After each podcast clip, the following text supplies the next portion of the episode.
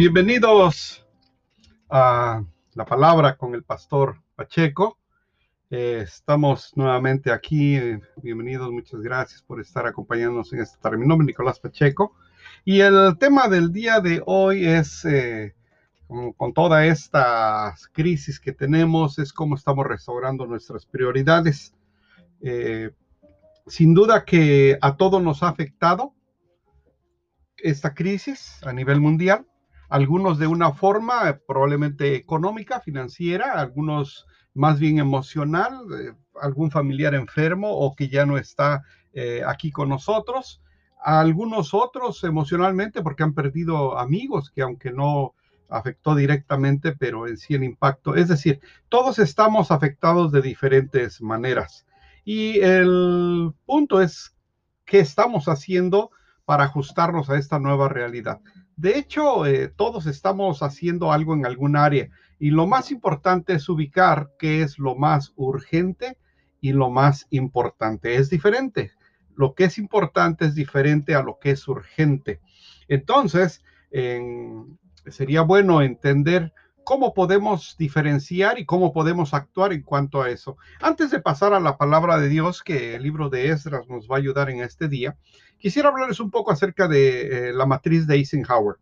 La matriz de Eisenhower nos ayuda a, a acomodar esos factores como urgentes y como importantes. Por ejemplo, lo que es urgente e importante es algo que se tiene que hacer y se tiene que hacer ahora lo que es urgente y lo que es importante. Se tiene que hacer y se tiene que hacer ahora.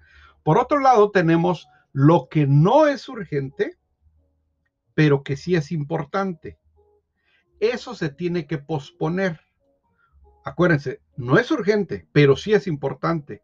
Eso no se tiene que hacer, pero sí se tiene que posponer. Ahora, aquí hay un punto clave. Cuando ah, hablamos de posponer, es importante que cuando usted posponga, le dé nueva fecha a, este evento que usted está posponiendo. Es decir, vamos a suponer que usted tiene que pintar eh, una pared de su casa, ¿no? Y dice, bueno, lo voy a posponer. Es importante que diga para cuándo, porque si usted no le pone fecha, pues ese posponer se vuelve indefinido, ¿no? Después, después, después. Entonces, no, lo voy a pintar el sábado que tengo tiempo. Perfecto, se pospone para el sábado. Entonces ya tenemos lo urgente que es importante, se hace, y lo no urgente que es importante se pospone. Ahora vamos a lo que es urgente, pero que no es importante. Seguramente hay muchas cosas que se tienen que hacer ya. Por ejemplo, eh, el, foco se fundió. Eh, es urgente porque lo necesitamos para la tarde, pero no es tan importante que usted lo haga. Entonces lo puede delegar. Le dice a alguien más, tú ve por el foco, tú te encargas de ponerlo, pero vete ahorita, es urgente pero no es importante, entonces yo lo puedo delegar. Y por último tenemos lo que ni es urgente ni es importante, y eso se elimina. Muchos de nosotros tenemos en nuestro calendario cosas que de verdad no son urgentes ni son importantes, pero nos consumen nuestro tiempo. Entonces, eh, eso hay que aprender a eliminarlo. Entonces ya entendimos las cosas que hay que hacer, las cosas que hay que posponer, las cosas que hay que delegar y las cosas que hay que eliminar. Esto que tiene que ver con eh, el pasaje del día de hoy y qué es lo que la palabra nos está diciendo. Bueno, el libro de Esdras nos habla del pueblo cuando se va esclavo porque Nabucodonosor eh, conquista al pueblo judío y se lo lleva cautivo a Babilonia, lo que ahorita es el área de Irak, Irán. Entonces Nabucodonosor se los lleva y cuando muere Nabucodonosor, perdón, perdón, no, no muere, lo conquista Ciro, eh, el, rey Ciro de Persia conquista a Nabucodonosor y entonces a el rey Ciro le llega un, un mensaje de Jehová que deje salir a su pueblo porque se tiene que ir a reconstruir el templo a Jerusalén. En Esdras capítulo 1 del 1 al 4 dice, en el primer año de Ciro, del rey de Persia, para que se cumpliese la palabra de Jehová por boca de Jeremías, despertó Jehová el espíritu de Ciro, rey de Persia el cual hizo pregonar de palabra y también por escrito por todo su reino, diciendo, así ha dicho Ciro, rey de Persia Jehová, el Dios de los cielos, me ha dado todos los reinos de la tierra y me ha mandado que le edifique casa en Jerusalén que esté en Judá. Ok, en este momento, eh, Ciro ya da el, ya tiene la visión, da el anuncio de que se tienen que, los va a liberar y que se tienen que ir. Aquí lo que vemos es que ya hay una necesidad y hay un deseo también. Por ejemplo, cuando ya le dan el mensaje al rey Ciro, pues ya está la necesidad de hacerlo. Él, sabe que es Dios quien está hablando y lo va a hacer. Hay un proyecto ahí. Pero más adelante dice, ayúdenle los hombres en su lugar con plata, oros y bienes y ganados, además de ofrendas voluntarias para la casa de Dios, la cual está en Jerusalén. Cuando vemos esto, hay que diferenciar esas cuando es una necesidad y un deseo. Por un lado, él estaba cumpliendo la necesidad de mandarlos y por otro había, estaba eh, poniendo sobre la mesa que a todos ellos que quisieran ayudar, que ayudaran a esta gente que se iba a ir a reconstruir el templo. Aquí vamos a hablar el día de hoy de que Dios consideró tres restauraciones necesarias en su pueblo antes de la reconstrucción del templo. Fíjense lo que estoy diciendo. Tres restauraciones necesarias en su pueblo antes de la reconstrucción del templo. Primero, en el mismo capítulo 1, en Esdras del 5 al 7, es que lo primero que Dios hace es que restaura sus recursos. Acuérdense, este es un pueblo que ha estado esclavo y ahora se va como un pueblo libre. Entonces, vamos a entender esta parte porque dice que cuando ellos salen para reconstruir el templo, todos les dan bienes, les dan recursos. Fíjense, versículos 6 y 7 dice, entonces se levantaron los jefes de las casas paternas de Judá y de Benjamín y los sacerdotes y levitas, todos aquellos cuyo espíritu despertó Dios para subir a edificar la casa de Jehová. Ahí estaba la necesidad, edificar la casa de Jehová, la cual está en Jerusalén. Versículo 6. Y todos los que estaban en sus alrededores les ayudaron con plata y oro, con bienes y ganado y con cosas preciosas, además de todo lo que se ofreció voluntariamente. Lo primero es una necesidad, hay que edificar a casa de Jehová. Lo segundo es deseo, es voluntario. Todo lo voluntario si quieres o no quieres hacerlo. Nadie te va a forzar. Entonces aquí hay una necesidad y hay un deseo. Quiere decir que aquí se empiezan a ajustar un poco las, eh, prioridades, porque cuando eran esclavos, pues imagínense, no tenían nada. El esclavo no posee propiedades, no posee recursos. El esclavo vive a expensas de su amo. Entonces, cuando los declara libres y se vienen a Jerusalén, entonces vienen con todo, con plata, oro, bienes y ganado. Ahora, aquí le voy a hacer una pregunta. Si usted sería esa persona que ha estado esclavo por lo que conoce de su vida y ahora le dicen, eres libre, ten estos recursos, ¿usted qué haría con esos recursos? Es muy raro que usted dijera, bueno, yo lo doy todo para la reconstrucción del templo. Normalmente un esclavo sueña un día con tener su, su, ropa, una propiedad, cosas necesarias para la vida que nunca lo tuvo, pero para que lo tenga, en su mente, en su corazón, el deseo de darlo voluntariamente, se necesita que haya una transformación primero de esta persona. Entonces aquí lo primero que está restaurando Dios es que ellos cambian su forma de ver las cosas en cuanto a sus recursos. Hay que diferenciar entre deseos y necesidades. Eh, desear cosas materiales no tiene nada de malo eh, la pregunta sería que aun cuando usted posee ese tipo de eh, cosas materiales que dan estatus, que dan comodidad, etcétera, ¿usted se acuerda de las personas que no tienen? Y, de eso que usted ha recibido, ¿usted puede compartir un poco? De las necesidades, hablando ya de deseos, ahora vamos a hablar de necesidades. Cuando habla usted de necesidades, eh, ¿es usted una de esas personas que dice primero yo, después yo? ¿Y después quién? Pues yo. ¿Es así usted? Eh, ¿Pensar un poco egoístamente o completamente egoístamente? ¿O es una de las personas que de necesidades usted reconoce que usted no es el único? Que usted no es el único que hay gente que en realidad está sufriendo más que usted y usted se acuerda de ellos. En primera de Juan capítulo 2, 15 al 17 dice, no améis al mundo ni las cosas que están en el mundo.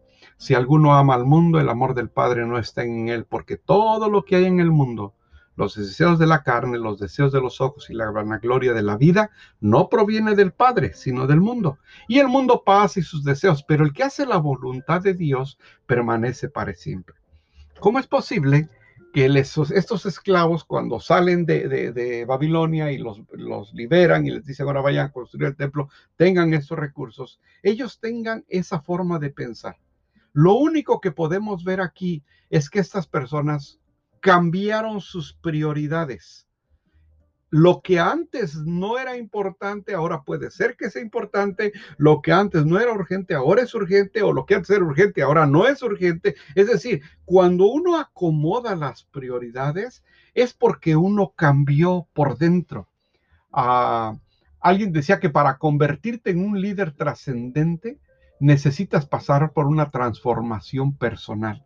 Para ser un fiel seguidor de Cristo, necesitamos pasar por esa transformación personal, donde ahora mis preocupaciones son diferentes, mis prioridades son diferentes. Y aquí lo vemos como Dios les provee todo, pero les hace ver que los recursos que ellos tienen ahora tienen otro uso no el que ellos estaban pensando. Entonces, primero restaura sus recursos. Ahora Dios lo que hace es restaurar, número dos, restaura su gente. Vamos a ver, los que regresan con Zorobabel, ese es el primer viaje que viene con Zorobabel, después hay otro viaje con Esdras y después hay un tercer viaje con Nehemías. Entonces, el primer viaje que sale con Zorobabel está en el capítulo 2, versículo 1 versículo 64 y versículo 68 son los que le voy a leer. Dice versículo 2, estos son los hijos de la provincia que subieron del cautiverio, de aquellos que Nabucodonosor, rey de Babilonia, había llevado cautivos a Babilonia y que volvieron a Jerusalén y a Judá, cada uno a su ciudad. Toda la congregación unida como un solo hombre eran de 42 mil 360. Esa es la cantidad que regresó, 42.360. Dice, fíjense aquí lo que dice, y algunos de los jefes de casas paternas, cuando vinieron a la casa de Jehová, que estaba en Jerusalén, hicieron ofrendas voluntarias para la casa de, de Dios, para reedificarla en su sitio. ¿Cómo es que esta gente, viviendo en cautiverio, viviendo en esclavitud, ellos tuvieran recursos voluntarios? Dice, hicieron ofrendas voluntarias para la casa de Dios. ¿Cómo pasa eso? Esto solamente pasa si la gente cambia de forma de pensar. Si uno puede tener el deseo grande de, hacer cosas, pero si nuestra mente no cambia, es muy probable que no lo hagamos. Eh, yo recuerdo cuando pasé una época muy difícil en mi vida, mis prioridades eran otras. Mis deseos eran otros, pero cuando empecé a caminar con mi Señor, entendí que ahora mis prioridades eran otras. Mis deseos son otros. Y tuve que acomodar ese cuadro de lo que era urgente de lo que no era urgente, de lo que era importante y lo que no es importante. Y ahora mi vida se rige por eso. Lo que es importante y no importante, lo que es urgente y no es eh, urgente, se rige por lo que Dios me dice, por lo que Dios ha transformado mi mente y mi forma de pensar. Eh, seguramente muchas cosas, si yo platicara con mis amigos de aquella época, me pudieran decir, pero ¿cómo es posible que para ti esto ya no sea importante? Bueno, es que eh, he cambiado. Soy otra persona, soy una persona restaurada. Entonces, primero restaura los recursos porque ahora los recursos van a utilizar de otra manera. Ahora hay algo más importante y más urgente, pero ahora restaura a su gente. En 2 de Corintios 9, 7 dice, cada uno dé como propuso en su corazón, no con tristeza ni por necesidad, porque Dios ama al dador alegre cada uno de como propuso en su corazón, no con tristeza ni por necesidad, porque Dios ama al dador alegre. ¿Qué es lo que pasa aquí? Cuando, eh, en este caso, siguiendo el ejemplo de Esdras, es un pueblo que ha vivido en esclavitud, que tal vez nunca ha tenido joyas, recursos, y ahora se los dan todos y con gusto lo dan para el templo. Y déjeme decirle que cuando uno de lo recibido de la mano de Dios uno comparte, hay un gozo que no tiene medida. Pero eso es solamente cuando da uno de corazón. En segunda de esa promesa viene desde antes, de segunda de Crónicas 7:14 dice, si se humillare mi pueblo sobre el cual mi nombre es invocado y oraren y buscaren mi rostro y se convirtieren de sus malos caminos, entonces yo iré desde los cielos y perdonaré sus pecados y sanaré su tierra. Fíjese lo que dice este versículo, hablando de cómo restaura la gente. Si se humillare mi pueblo, yo me humillo, sobre el cual mi nombre es invocado, yo lo invoco y oraren, yo oro, y buscaren mi rostro, yo lo busco, y se convirtieren de sus malos caminos, yo me he convertido en una persona diferente. Y dice, entonces yo iré desde los cielos y perdonaré sus pecados y sanaré su tierra. Yo no sé a usted qué le diga este versículo, pero yo sí estoy dispuesto a humillarme ante mi Señor, a invocar su nombre, a orar a orarle a Él, a buscar su rostro, a convertirme de mis malos caminos, porque saben que me, me, encanta su promesa. Dice que Él me oirá desde los cielos, perdonará mis pecados y sanará mi tierra. Cuidará de mi familia, de mis hijas, de mi esposa. ¿Saben qué? Esa es la restauración. Primero restauró los recursos, después restauró a su gente para que se fueran a, hacer esta gran labor que el Señor quería. Por último, restaura su alabanza. Esdras capítulo 3 del 1 al 2, restauración del altar y del culto. Cuando llegó el mes séptimo y estando los hijos de Israel ya establecidos en las ciudades, se juntó el pueblo como un solo hombre en Jerusalén. Entonces se levantaron Jesús, hijo de Josadac, y sus hermanos los sacerdotes y Zorobabel, hijo de Salatiel, y sus hermanos y edificaron el altar del Dios de Israel para ofrecer sobre él los holocaustos, como está escrito en la ley de Moisés, varón de Dios. ¿Qué es lo que pasa aquí? Cuando ellos se van, dice, como un solo hombre, llegaron, fíjense en el versículo 2, edificaron el altar de Dios de Israel para ofrecer sobre él holocaustos. Cuando ellos llegan cuando ellos llegan a Jerusalén, a estas ciudades alrededor y se instalan, lo primero que hacen es edificar el altar de Dios. ¿Cómo lo aplicamos eso al día de hoy? El altar de Dios, el día de hoy, es nuestro corazón. No hay mejor ofrenda que yo le pueda entregar a mi Señor que mi propio ser, mi corazón. Nuestro Señor nos dijo que era mejor la obediencia que el sacrificio. Y saben qué, hermanos, ahora, el día de hoy, ese altar que se le da es nuestro corazón. Si leemos ese mismo versículo en el capítulo 3 del 3 al 6, dice que hicieron todo ese altar, dice, pero los cimientos del templo de Jehová no se habían echado todavía. ¿Qué quiere decir? Que antes de que ellos pudieran hacer lo que ellos querían para el Señor, lo primero que tenían que hacer es cambiar ellos sus prioridades, las cosas más importantes habían cambiado para ellos. Venían de una esclavitud. Ahora como hombres libres, dice Romanos 12 del 1 al 2. Así que hermanos, os ruego por las misericordias de Dios que presentéis vuestros cuerpos en sacrificio vivo, santo, agradable a Dios, que es vuestro culto racional. No os, conforméis a este siglo, sino transformaos por medio de la renovación de vuestro entendimiento, la buena voluntad de Dios, para que comprobáis cuál sea la buena voluntad de Dios, agradable y perfecta. Cuando habla de vuestros cuerpos, es eso, nuestro cuerpo físico. Cuando habla de, de, la renovación de nuestro entendimiento, habla de la mente. Y por último, la buena voluntad de Dios, esa parte espiritual donde tenemos esa comunicación con Él. Quiere decir que antes de que nos presentemos al Señor, empecemos y transformemos nuestro cuerpo, nuestra mente y nuestro espíritu para servirle a Él. Yo termino esto el día de hoy preguntándole a usted, en este pasaje de Esdras, su remanente hizo todo lo requerido para servir a Dios. Mi pregunta es, ¿dónde están tus prioridades? Que Dios los bendiga y si Dios permite, nos estamos viendo en, la próxima sesión. Mi nombre es Nicolás Pacheco. Que tenga un bonito día. Bye.